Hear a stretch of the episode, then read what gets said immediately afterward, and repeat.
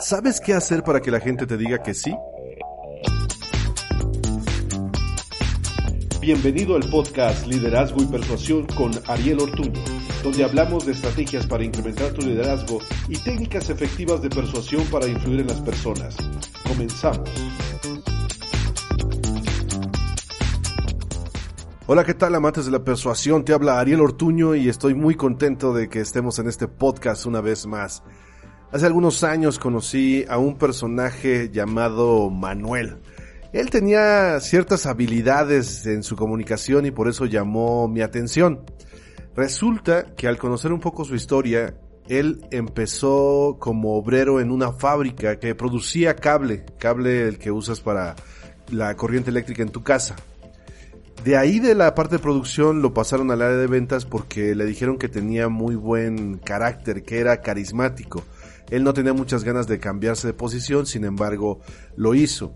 Después de unos meses de estar trabajando como vendedor, tuvo algunos éxitos que no eran todavía muy significativos. Entonces me platicó que en una conversación con el jefe de su jefe, este le dijo que como vendedor era un asco. pero que tenía una cualidad muy particular y es que era muy carismático y sabía cómo envolver a las personas para convencerlas. Le comentó que debería enfocarse más en desarrollar esa habilidad que en vender y que la venta sería una consecuencia de la habilidad nata que ya tenía. Manuel hizo lo propio y entonces empezó a incrementar sus números de manera significativa, tanto que después decidió que era momento de poner una empresa y así lo hizo con sus hermanos. Más adelante la empresa siguió creciendo y tuvieron un colapso financiero, llegaron casi a estar en quiebra, sin embargo levantaron el negocio. Él me platicaba que en esa época de escasez financiera y de muchas deudas, algo que jamás dejó de hacer fue ir a comer con sus clientes. Y no eran comidas eh, en una fonda, eran comidas con un valor significativo y que a veces terminaban en francachela, no precisamente para Manuel, pero sí para sus clientes. Y a pesar de las deudas y de los ingresos que no estaban como en otros tiempos, Manuel jamás escatimó en la atención a sus clientes respecto a su presupuesto. ¿Por qué lo hacía así Manuel? Porque tenía una característica y una cualidad que no todos tenemos y es la facilidad para convencer a las personas. Robert Cialdini, en su libro Influence, habla de algunos gatillos que son disparadores natos, disparadores que de manera natural fomentan en las personas que éstas te puedan decir que sí. El problema para la mayoría de la gente es que ni siquiera se preocupa por desarrollar un poco sus habilidades de persuasión. Es decir, no les importa o ni siquiera pasa por su radar el hecho de que somos seres que convivimos con otros seres y que es necesario sabernos comunicar mejor y sobre todo saber cómo influirlos. Para el caso de ustedes, mis queridos amantes de la persuasión, que sí están interesados en mejorar sus habilidades e influir a más gente, te voy a dar los seis disparadores mentales que menciona Cialdini en su libro. Primero, reciprocidad. Cuando alguien te da algo, se crea el compromiso no verbal de darte otra cosa a cambio. Si yo te invito a comer y pago la cuenta, es muy posible que tú quieras ponerte a mano. Si es el día de tu cumpleaños y te doy un regalo, tenderás a sentirte comprometido y a hacer lo mismo en mi cumpleaños. En el caso de la historia de Manuel, como él jamás dejó de darles buena atención, de invitarlos a comer, de hacerles obsequios a sus clientes, estos se sentían comprometidos a apoyarlo a pesar de que no tenía los mejores costos y que no estaba su empresa en el mejor momento de su carrera. Para que puedas aprovechar la reciprocidad en tu día a día, lo único que tienes que hacer es muchos favores a toda la gente que pueda. Así, cuando quieras persuadir a alguien para que te dé algo, la mayoría va a estar dispuesta a ayudarte. Lo puedes hacer con cosas que no son tan complicadas, invitando a comer a algunas personas, yendo a desayunar con otras, llamadas en fechas importantes como aniversario, cumpleaños, graduaciones y también en momentos eh, socialmente importantes como son a lo mejor el Día de las Madres, el Día del Padre, el 14 de febrero, eh, Navidad, Año Nuevo, etcétera. Procura que sea una llamada porque hoy en día es muy fácil reenviar un mensaje con una frase bonita que ni siquiera tú inventaste y que no se creó pensando en la persona a la que le estás enviando dicho mensaje. Es demasiado impersonal. Por eso es que es más conveniente que te tomes el tiempo de hacer la llamada. 2. La simpatía. Cialdini menciona que se divide en tres partes, atractivo físico, semejanza y elogios. El atractivo físico tiene sus ventajas porque hay un engaño de la mente que se llama efecto aureola, que es la tendencia a igualar una característica de la persona con otra sin que haya una relación. Es decir, por el hecho de que la persona es atractiva físicamente, se cree que también es inteligente, amable, honrada, etc. No es así, pero la mente se predispone. Para ejemplo, basta un presidente de un país muy cercano al nuestro que, entre otras cosas, tenía una cualidad de ser eh, atractivo y tener un copete inigualable. También me acuerdo que cuando estaba en la preparatoria, bueno, yo tocaba la rondalla, en una ocasión dimos una presentación en un evento donde había muchos profesores y gente del magisterio, personas que trabajaban en la Secretaría de Educación Pública. Entre ellos había un caballero que estaba muy muy parecido a Alejandro Fernández. Era de esperarse que con la música, las guitarras, en algún momento le pidieran que cantara, esperando con la ilusión en sus oídos de que su parecido físico también fuera igual en la parte sonora.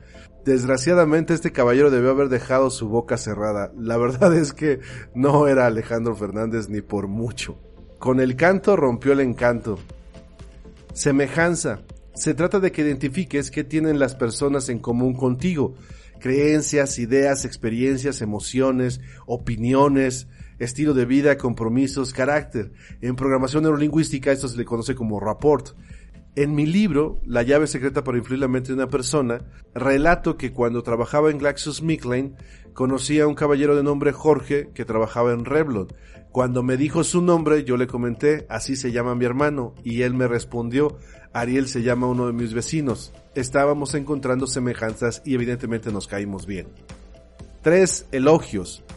La gente tiene la necesidad de recibir halagos. Desde pequeños, cada vez que cometes una infracción, cada vez que te equivocas, es cuando tus padres te ponen atención, te dan tus sopes, te regañan, te dan unas zurras, pero cuando haces las cosas bien pareciera que no se nota. Entonces, la gente nace y la mayoría crecemos con el deseo de ser reconocidos en algo. Luego viene una etapa muy complicada conocida como adolescencia, donde crees que el mundo se te viene encima, que nadie te entiende y que todos están en tu contra. Y entonces el deseo y el anhelo de recibir retroalimentación positiva, cumplidos, elogios, se hace más grande. Para aprovechar este factor de la simpatía en tu día a día puedes hacer lo siguiente arréglate un poquito. Así si estás feo, por lo menos te verás bien. Dos, haz rapport con las personas, igualalas. Tengo un, episodio aquí en el podcast donde hablo precisamente del rapport, de cómo crear empatía rápidamente. Y aprende a hacer cumplidos. En el siguiente episodio te voy a explicar cómo se hacen los cumplidos de manera correcta. Tres, prueba social. El borreguismo es una forma de sobrevivencia. Por eso es que para nuestro cerebro es una tendencia. Si todos van para el mismo lado es porque ahí debe haber más seguridad. Sería difícil que todos fueran al barranco, ¿verdad? Bueno, esa lógica no la tiene el cerebro primitivo. Entonces, todo aquello donde ves que hay mucha gente o que mucha gente lo desea, empieza a convertirse en algo que tú también vas a querer porque surge la duda de si los demás lo están buscando porque yo no. Y para ejemplo, la excesiva demanda de papel higiénico cuando empezó la pandemia.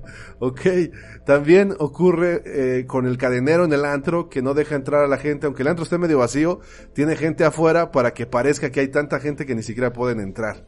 Para que puedas aprovechar la prueba social en tu día a día, pon atención a las tribus sociales, a la manera en la que la gente se agrupa. Notarás que cada grupo tiene características muy similares Estoy de acuerdo que como individuo eres único e irrepetible, pero como grupo tienes tendencias y características que son muy similares cuando estás dentro de ese grupo. Así que observa las tribus, observa los grupos, porque en algún momento vas a poder echar mano de alguna de esta tribu o de alguno de estos grupos para respaldar tus argumentos. 4. Compromiso y coherencia. Tendemos a incrementar el compromiso de lo que aceptamos públicamente. No nos gusta quedar como falsos, como mentirosos. Queremos que se nos vea como alguien que tiene convicción. En una ocasión, una señora me contrató para que le diera una serie de entrenamientos. El proceso consistía en que yo daba un entrenamiento y otro entrenador daba otro y luego llegaba otro y daba la tercera parte. Mi función, aparte de hacer un buen entrenamiento, era vender el siguiente curso de tal forma que se pudiera llenar el grupo del entrenador que seguía. La función de ella era acompañar a los participantes que habían decidido tomar el siguiente curso durante las dos semanas que tardaba en realizarse, para que todos llegaran tal como se esperaba. Para tal caso, yo le pregunté, delante de varias personas que estábamos reunidas, cuál era la estrategia que ella seguía cuando las personas, los participantes, le decían que no les alcanzaba el dinero para poder pagar el siguiente entrenamiento. Ella se encargó de darme toda una estrategia que tenía bien elaborada para acompañarlos, demostrándoles que sí podían y haciendo alusión a cómo se iban a sentir de haber logrado el reto de generar el dinero, porque así dicen ellos, generar, para lograr semejante hazaña. Después de ello la conversación se derivó a diferentes temas. En el momento dado en el que consideré prudente que era tiempo de negociar mis honorarios, le di una cifra que era considerablemente más alta de la que ella había esperado y de la que le había dado antes. Cuando quiso conseguir algún descuento o alguna rebaja de algún tipo, lo que hice fue hablarle dándole la misma estrategia que ella me había compartido antes. ¿Qué crees que pasó? No tuve que hacer más y simplemente aceptó las nuevas condiciones. Este factor lo puedes aprovechar en tu vida en dos sentidos, aplicándolo hacia ti y aplicándolo hacia los demás. Aquello que quieras hacer pero por alguna razón postergas, hazlo público. Dile a la mayor cantidad de personas que sean importantes para ti que lo vas a hacer.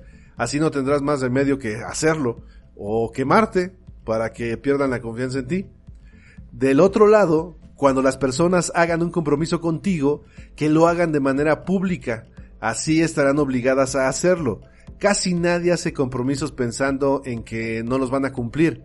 Entonces, bueno, sería muy torpe hacer eso. Entonces, en el momento en el que se están comprometiendo, no van a tener mayor empacho en hacerlo público también. Por lo menos no la mayoría. 5. Autoridad.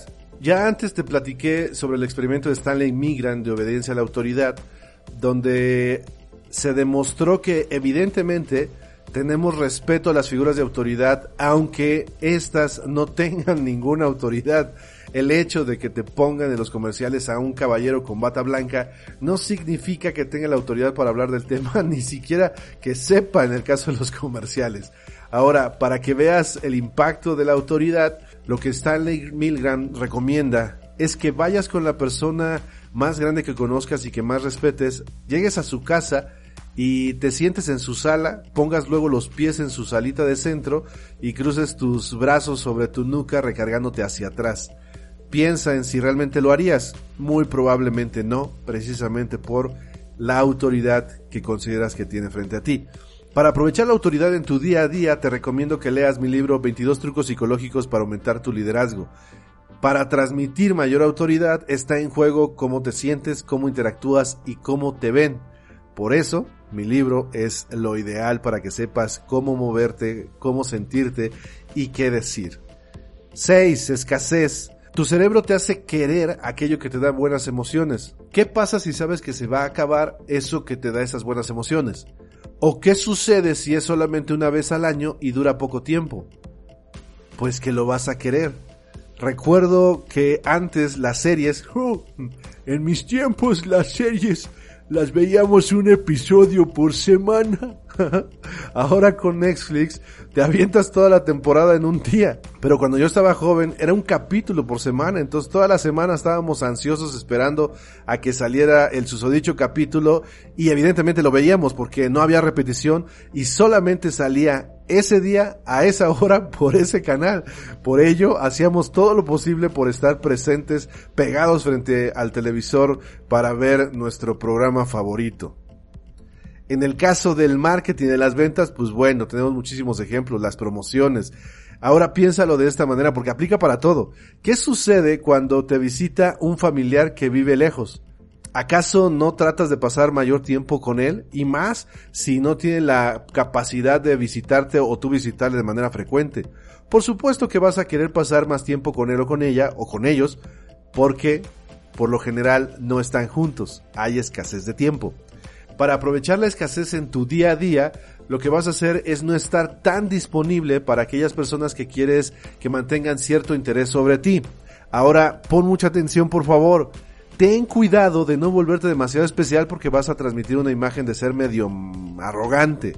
Quizá de vez en cuando, de manera estratégica, no contestas un mensaje o no asistes a una reunión y con eso generas un poquito de escasez de tu presencia. Querido amante de la persuasión, te recuerdo que mi libro Cómo influir contando historias, ocho técnicas brutales para entrar en la mente de las personas, está en preventa y disponible en Amazon para que lo obtengas ahora, porque cuando salga a la venta lo vas a poder leer y convertirte en un maestro de contar historias e influir a las personas.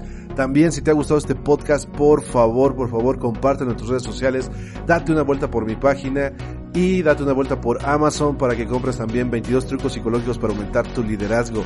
Nos vemos pronto, nos escuchamos pronto y recuerda, estás a una frase de inspirar al mundo.